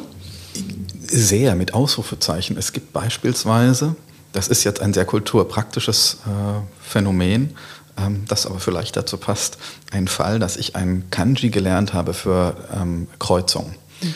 Und dann habe ich das irgendwann mal an die Tafel ähm, geschrieben bei meinem Tandem und ähm, gezeigt und dann meinte ähm, mein Tandempartner, oh nein, das schreibt man auf keinen Fall so. Kreuzung wird ganz anders geschrieben und schrieb drei viel komplexere Kanjis. Ich würde es jetzt nicht zusammenkriegen. Ähm, hin, die zusammengelesen Kreuzung bedeuten. Und ähm, hat dann erklärt, irgendwann im, um 1600 herum, ähm, ich glaube sogar noch ja, vielleicht danach, wahrscheinlich danach etwas, ähm, gab es eine große Phase, ähm, ich kriege es jetzt leider historisch nicht genau zusammen, jedenfalls gab es eine Phase, in der ähm, es sehr viele Attentate gab. Und ähm, diese Attentate fanden immer statt an Kreuzungen. Und daraufhin ähm, ist dieses Kanji, das eigentlich einfach ein ganz neutrales äh, Kanji für Kreuzung war, ähm, äh, lebensweltlich verbunden worden. Hat sich gefärbt mit der Bedeutung von Anschlag. Genau, ja. von Anschlag, von Attentat ähm, etc. pp. ist ähm, aus dem Alltagsgebrauch herausgekommen und ersetzt worden durch diese drei ganz anderen Kanji, die viel komplexer sind. Ähm, und ich habe mir einfach nur an den Kopf gefasst, weil es dieses eigentlich sehr einfache, schön zu lernende Kanji gegeben hätte, hätte es nicht diese Anschlagsthematik äh, ja, also äh, gegeben, historisch. Also transportiert ist, sich die Geschichte in den Zeichen. Genau, ja. es ist, ist, natürlich auch ähm, historisch noch ganz äh, massiv semantisch aufgeladen. Ja. Ähm, ich weiß nicht, ich kann, dazu kann ich viel zu rudimentär Japanisch bisher, ähm, wie äh, sich das dann auch in, in sprachlich widerspiegelt. Ich vermute, das funktioniert äquivalent auch mit gesprochener Sprache, wäre mir da aber nicht ganz sicher. Ja. Weil eben diese grafischen Elemente ähm, das, äh, der Zeichenbedeutung, der gelesenen Zeichenbedeutung dann herauskippen. Also wir haben das ja, deswegen hatte ich gerade den Begriff Etymologie reingebracht, äh, das haben wir in der Wortbedeutung auch, dass man ja, sehr genau. weit zurückgehen kann oder eine ganze Geschichte sich in der, in der Bedeutung eines Wortes irgendwie abzeichnet. Interessant finde ich, dass, äh, wenn das, das, sich im Zeichen selbst... Genau, ähm, genau. Ähm, also aber das, wir können es ja. Äh, das können wir gar nicht, ja. Ja, also ein ganz bisschen hat man es vielleicht äh, in dem Sinne, dass sich Schreibweisen ändern und alte ja. Schreibweisen noch irgendwie äh, näher dran sind an der ursprünglichen äh, anderen Bedeutung aber nicht sozusagen so vor Augen auf dem Blatt oder ähm, als Neonzeichen oder ähm, also im Zeichen noch enthalten. Auf die Weise nicht. Also ich, ich würde dir recht geben. Wir haben es in Schreibweisen und wir haben es ausgelagert in die Typografie ganz stark. Also wenn man an Frakturschrift beispielsweise mhm. denkt ähm, und an ähm, die temporäre Okkupation der Fraktur durch die Nazis ähm, und dann wieder die prompte Ablehnung. Ich kriege die historischen Zusammenhänge leider jetzt nicht mehr präzise äh, zusammen, aber ähm, äh, ja, oder auch das Phänomen, dass um, um 1800 viele deutsche Schriftsteller äh, sich für ihre Werkausgaben ihre eigene Type stechen lassen wollten mhm. und äh, darauf bestanden haben, dass sie mit eigener Type gedruckt werden. Ähm, das sind Phänomene, die so ein bisschen die äh, semantische Aufladung auch von Schrift nochmal und von den Schriftzeichen mhm. selbst zeigen. Aber es liegt dann ja eher, ich nenne es jetzt mal in der Schreibweise der Zeichen, eben entweder oder der, der Worte ähm, mit einer alten Schreibweise und äh, weniger in den Zeichen selbst. Also es ist nochmal eine, mhm. eine Differenz, ja. die wir hier nur sehr schwer in Europa fassen können, ja. glaube ich. Ja. Ich danke dir sehr für dieses Gespräch. Ich danke dir sehr. Hat mich sehr, sehr gefreut. Danke dir für die Einladung.